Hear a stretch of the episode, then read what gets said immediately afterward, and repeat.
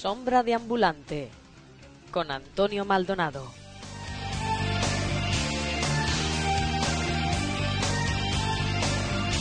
Bienvenidos y bienvenidas a un nuevo capítulo de Sombra de Ambulante. Ahora sí, por fin comienza a notarse el aumento de temperaturas y ya vamos cambiando todos nuestros ropajes y nos ponemos más fresquitos. También a disfrutar del buen tiempo, las actividades al aire libre, por ejemplo, y si se puede, ir preparando ya las vacaciones de verano. Yo, por lo pronto, este mes de primeras, mm, seguramente me pueda escapar a unos pocos días a mi pueblo, que ya mm, de entrada ya va tocando. Y ya que hace buen tiempo, pues si se puede disfrutar un poco de la playa, pues mejor que mejor. Ya veremos qué pasa al final, ya os contaré. Pero bueno, anyway, por otro lado, en este mes habrá gente también impaciente por los exámenes de final de curso y las notas y demás, lógicamente. Otros siguen esperando que llegue por fin ese trabajo tan necesario, para los que desde aquí os deseo toda la suerte del mundo, de verdad. Pero hay algo en lo que la gran mayoría vamos a coincidir. Ya queda menos para el Mundial de Fútbol. Y es que este mes, deportivamente hablando, también es de lo más atractivo, puesto que en nada irán terminando las diferentes competiciones deportivas donde habrá de todo. Ganadores de liga, champions, ascensos y descensos también en las diferentes categorías. Y en apenas días casi todo quedará a un lado. Gane la Liga el Madrid o el Barça, la Champions, hablando de primera por ejemplo. En definitiva, toda esa información deportiva estará enfocada al Mundial de Sudáfrica, Queda muy poco ya para la tan esperada cita en la que todos esperamos sea el primer mundial para España. Por favor.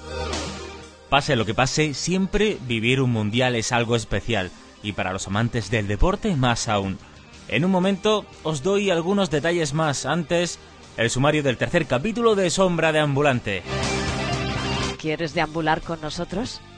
Escucha Sombra de Ambulante con Antonio Maldonado.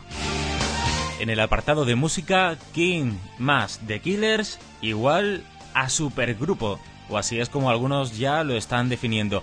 En ciencia y tecnología identifican seis planetas que giran al revés. En cine, Alicia en el País de las Maravillas, más algunas informaciones sobre Avatar. En medio ambiente, Alemania ha inaugurado ya su primer parque eólico mar adentro. Y al cierre de este podcast, algunas cuantas noticias más que os recomiendo no os perdáis. Así que comenzamos, pero antes os recuerdo que podéis suscribiros por mail, al igual que seguir el podcast por Twitter y por Facebook pinchando los iconos que aparecen en la parte superior del blog. También enviar correos y audiocorreos, lo que queráis, con sugerencias, comentarios en el apartado contacto cuya dirección de correo es podcast arroba antoniomaldonado.es podcast arroba antoniomaldonado.es Ah, y que no se me olvide, con lo importante que es Vamos a ver. Porque se trata de algo muy, muy, muy interesante, pero que no seré yo el que os lo explique, sino nuestro amigo Javi Pérez a través de una promo que nos han facilitado a todos los podcasters. Así que más adelante en el transcurso de este podcast lo escucharemos y así sabréis cómo y qué hacer para poder participar en este proyecto. Ahora sí, comenzamos.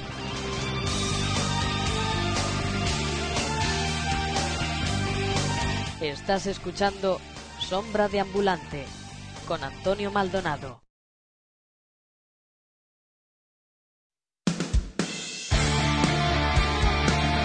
Después del álbum debut Hopes and Fears, poca carta de presentación más necesita la banda británica King, que ahora sacan en el mes de mayo su nuevo trabajo, un EP llamado Night Train, título que viene adjudicado por haber sido compuesto entre ciudad y ciudad furgonetas, aviones, trenes.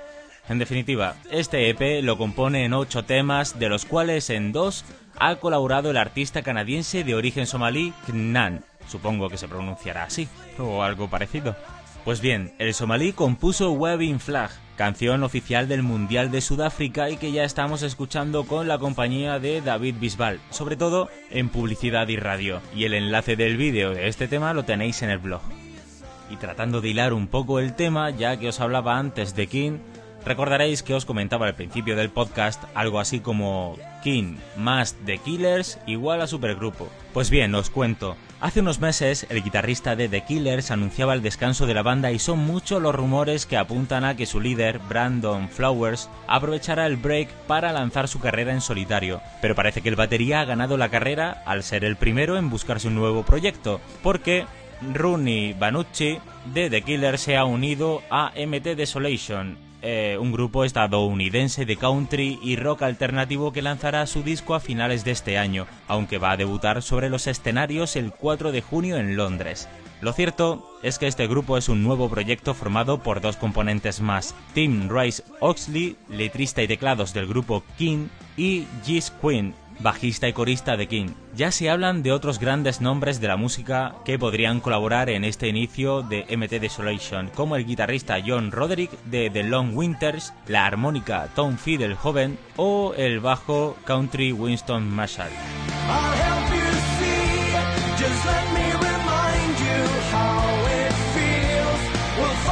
Y ahora cambiando de registro, damos una vuelta y hablamos de la nueva reina del pop, nueva para, muchos, Lady Gaga. Y es que eh, ya se ha anunciado que va a ser una chica Bond, eh, pero no al uso, o sea, no va a salir en la película, sino que firmará el tema principal de la banda sonora del próximo film de 007. Según ya han anunciado, la canción será un dueto y la rubia tendrá que compartir tema con Elton John. También según la publicación The Sun, la estrella del pop y el veterano artista ya han tenido su primera reunión en Londres, así que ya escucharemos qué es lo que acaba saliendo de ahí.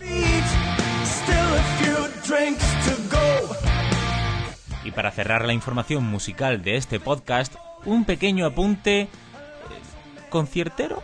Bueno, si se me permite el palabra, conciertero, lo vamos a dejar porque eh, The Cranberries ha anunciado una nueva fecha para actuar en España. Será en mi ciudad, será en Motril, Granada, el próximo 28 de julio y se celebrará en la Plaza de Toros de la localidad motrileña. Por lo que esta es la tercera fecha que se confirma y al parecer no habrá más conciertos en nuestro país, por lo que la cosa quedaría en Madrid, Barcelona y Motril, Granada. We'll find our way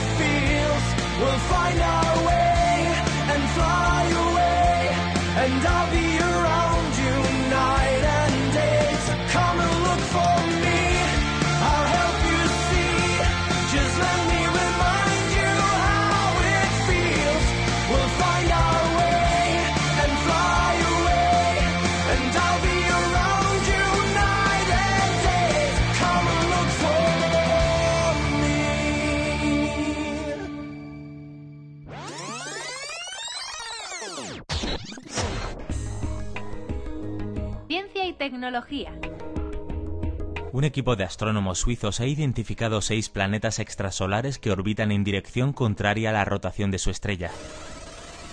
El hallazgo fue presentado en la reunión nacional de astronomía de la Royal Society británica celebrado en Glasgow, Escocia, y supone un desafío a las actuales teorías sobre la formación planetaria. Hasta ahora se creía que todos los planetas se formaban a partir de un disco compuesto de gas y polvo, conocido como protoplanetario, que gira alrededor de una estrella en su mismo sentido como ocurre en nuestro sistema solar. No obstante, cuando el buscador gran angular de planetas detectó nueve exoplanetas nuevos y cuando los astrónomos lo compararon con una muestra más amplia de otros 27, comprobaron que seis tenían una moción retrógrada, es decir, que orbitaban en la dirección equivocada, esto es, contraria a la estrella. Además, se trataba de exoplanetas de tipo Júpiteres calientes, gigantes gaseosos que orbitan muy cerca de sus estrellas principales, de los cuales ya os hablé en el primer podcast, y cuyo origen ha constituido un rompecabezas para la comunidad científica. Amaury Triot, científico del Observatorio de Ginebra y coautor del estudio, afirma que han lanzado una auténtica bomba en el campo de los planetas extrasolares. Según los científicos, una posible explicación al comportamiento rebelde de estos exoplanetas sería un tira y afloja gravitatorio con estrellas o planetas más distantes en un proceso que duraría cientos de millones de años. Y la siguiente noticia me gustaría que fuera una especie de guiño para esa película a la que algunos le tenemos tanto cariño como es Jurassic Park. Y no es que vayamos a hablar de dinosaurios, pero sí de ese famoso ámbar y los insectos que se encontraban dentro.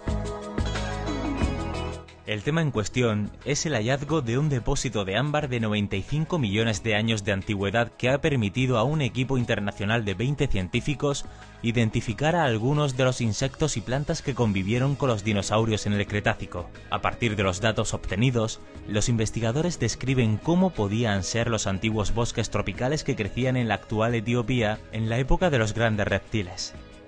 Atrapados en el ámbar que se forma cuando la resina de las plantas se fosiliza, los científicos han encontrado también los registros más antiguos conocidos de muchos artrópodos, incluyendo avispas, polillas, escarabajos, una hormiga y un raro insecto perteneciente a la familia de los zorapteros, pequeños artrópodos de menos de 3 milímetros de tamaño, además de hongos parásitos que se alimentaban de la resina de los árboles y algunas bacterias. Hasta ahora prácticamente no se habían encontrado yacimientos de ámbar del Cretácico del supercontinente Gondwana en el hemisferio sur, aclara Paul Nassimben del Departamento de Zoología de Invertebrados del Museo Americano de Ciencias Naturales y uno de los autores del artículo. También apuntaba finalmente que los depósitos más importantes de esa época habían aparecido en América del Norte y Eurasia. Y el apunte tecnológico va para el Interaction Design Program de la Escuela de Diseño danés en Copenhague. Han desarrollado el Messenger Dog, una especie de traje dotado de tecnología que se coloca a los canes para que tras un huracán o un terremoto, además de buscar a las víctimas, les permitan mandar mensajes para facilitar así su rescate. Este gadget, que cuenta con una cámara de vídeo y un teclado de fácil manejo, envía los mensajes a un centro de control desde donde se puede ubicar el punto exacto y la hora también en la que fueron generados. Los perros que utilicen este dispositivo deberán estar entrenados para sentarse en cuanto vean a una víctima, con el fin de facilitar el proceso de la comunicación. Sus creadores esperan que la tecnología también ayude a familiares a reencontrarse en estas situaciones, evitando así la incomunicación y la incertidumbre que sufren muchas personas tras un desastre natural.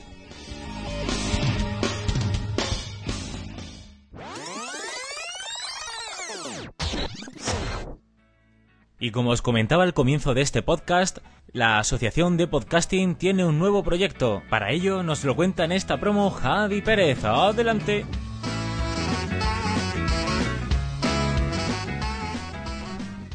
Hola a todos, soy Javi Pérez del podcast Playsam en esta ocasión quería invitaros a todos los podcasters y oyentes a participar en el proyecto de libro colaborativo que desde la Asociación de Podcasting queremos llevar a cabo. Para participar, simplemente tendréis que acceder a la web de la Asociación de Podcasting, que es asociacionpodcast.es, y rellenar el formulario que os hemos habilitado. En él podréis seleccionar uno de los temas que os hemos propuesto o elegir uno propio sobre el que os gustaría hablar. También podréis sugerirnos el título del libro y participar en el diseño de la portada.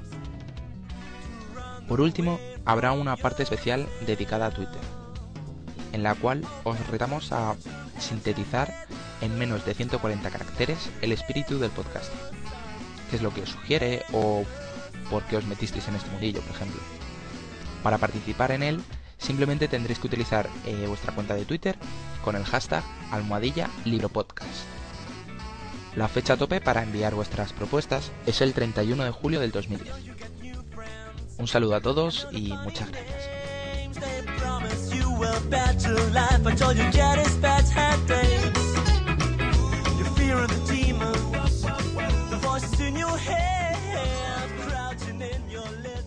¿Quieres deambular con nosotros? Escucha Sombra de Ambulante con Antonio Maldonado. Medio ambiente. Alemania ha inaugurado su primer parque eólico mar adentro capaz de alimentar las necesidades energéticas de 50.000 viviendas con sus 12 turbinas.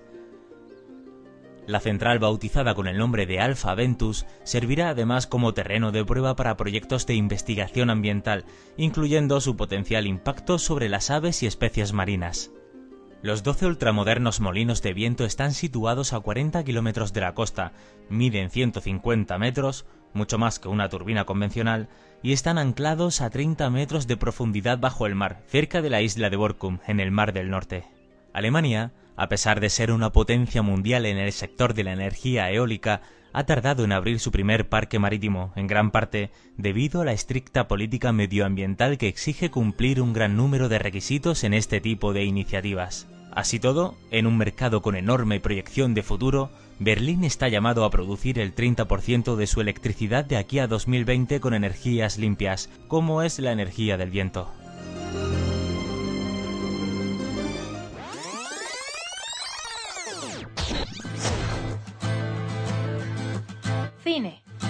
Maya Masiwowska es Alicia, una joven de 19 años. Asiste a una fiesta en una mansión victoriana donde descubre que está a punto de recibir una propuesta de matrimonio frente a un montón de gente estirada de alta sociedad. Alicia entonces se escapa. Corriendo tras un conejo blanco entra en un agujero tras él y Alicia acaba ya sabéis, en el País de las Maravillas, un lugar que visitó hace 10 años, pero el cual no recuerda. El País de las Maravillas era un reino pacífico hasta que la Reina Roja, Elena Bonham Carter, derrocó a su hermana, la Reina Blanca, interpretada por Anne Hathaway. Las criaturas del País de las Maravillas, entre ellos el sombrerero loco, interpretado por Johnny Depp, estarán listos para la guerra. Esperan que Alicia les ayude y ellos a su vez le ayudarán a que intente recordar su primera visita al reino mágico basada en el popular libro de Lewis Carroll, ambientada 10 años después de los eventos contados en el mismo. Esto es, que si alguien tiene cierta reticencia a verla porque cree que va a ver la misma historia de siempre, está equivocado. Como decía, la historia se desarrolla 10 años después, por lo que si os animáis a verla, os encontraréis con una entrañable y trepidante aventura en la que grandes y pequeños se lo pasarán genial. Como la mayoría ya sabéis, este film está dirigido por Tim Burton, sobre el cual he escuchado y leído ya alguna crítica en la que dicen que no parece dirigida por él. Y no es defenderlo porque sea uno de mis directores favoritos, pero dentro del, digamos, mundo Barton que envuelve en sus películas, ha sabido darle su pequeño toque a un film basado en un cuento y enfocado a todos los públicos, lo cual creo que tiene su mérito. Y bueno, ya sabéis que podéis verla en formato 2D y 3D, al cual, por cierto, piensa volver Avatar. Sí, sí, así como lo oís, James Cameron ya prepara el reestreno de la primera entrega de Avatar en las salas de cine que tendrá lugar en agosto. Su objetivo, superar la barrera de los 3.000 millones de dólares de recaudación, una frontera que le parece accesible ya que, según apuntó a Avatar, todavía le queda dinero por hacer. Cameron también comentaba que están terminando unos materiales adicionales de 6 minutos de película para su estreno en agosto. También recordó que si Avatar ha bajado en su recaudación no es por falta de público, sino por la falta de salas para la proyección en 3D, ya que al llegar películas como Alicia, Cómo entrenar a tu dragón o Furia de Titanes se quedaron sin salas 3D, por lo que el director quiere dar al público la oportunidad de volver a disfrutar de Avatar en los cines con nuevo material. Y por último, ya sabemos más detalles sobre lo que será la segunda entrega de Avatar. Si la primera ya pudimos ver a los Navi por las agrestes selvas de Pandora y surcando sus cielos, En la segunda tendremos ocasión de verlos bajo los océanos de su increíble planeta. Ha sido el propio James Cameron quien ha anunciado que la historia de Avatar 2 se desarrollará en los océanos de Pandora. En una entrevista concedida a Los Angeles Times con motivo del lanzamiento del DVD y Blu-ray de Avatar, Cameron dio más detalles de la secuela de la cinta más taquillera de la historia del cine y reveló que su intención es rodar una aventura submarina. Según apuntaba, parte de mi objetivo en la segunda película es crear un entorno diferente dentro de Pandora, y me voy a centrar en el océano del planeta. Será igual de rico, diverso, loco e imaginativo, pero sin ser simplemente una selva tropical. Cameron también apuntó que Avatar 2 promete, Junto a los fantásticos parajes que vimos en la primera entrega, habrá más de Pandora. El director subrayó que el universo creado para Avatar es un gran lienzo que no se acaba solo en Pandora, sino que tiene que ver con todo su sistema, el Alpha Centauri AB. Profundizaremos en este sistema para incorporarlo a la historia. Señaló Cameron que también advirtió que el viaje a otros planetas del universo Avatar no necesariamente se producirán en la segunda parte, sino más bien en la tercera entrega.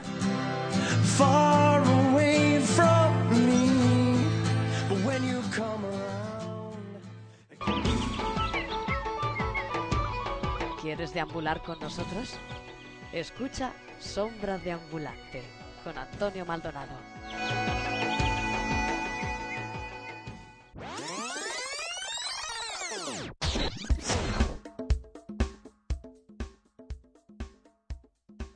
Y para ir terminando ya este podcast, lo comenzábamos un poco futboleros, lo vamos a terminar más o menos igual, porque al comienzo os decía que os iba a dar un par de apuntes más sobre el Mundial.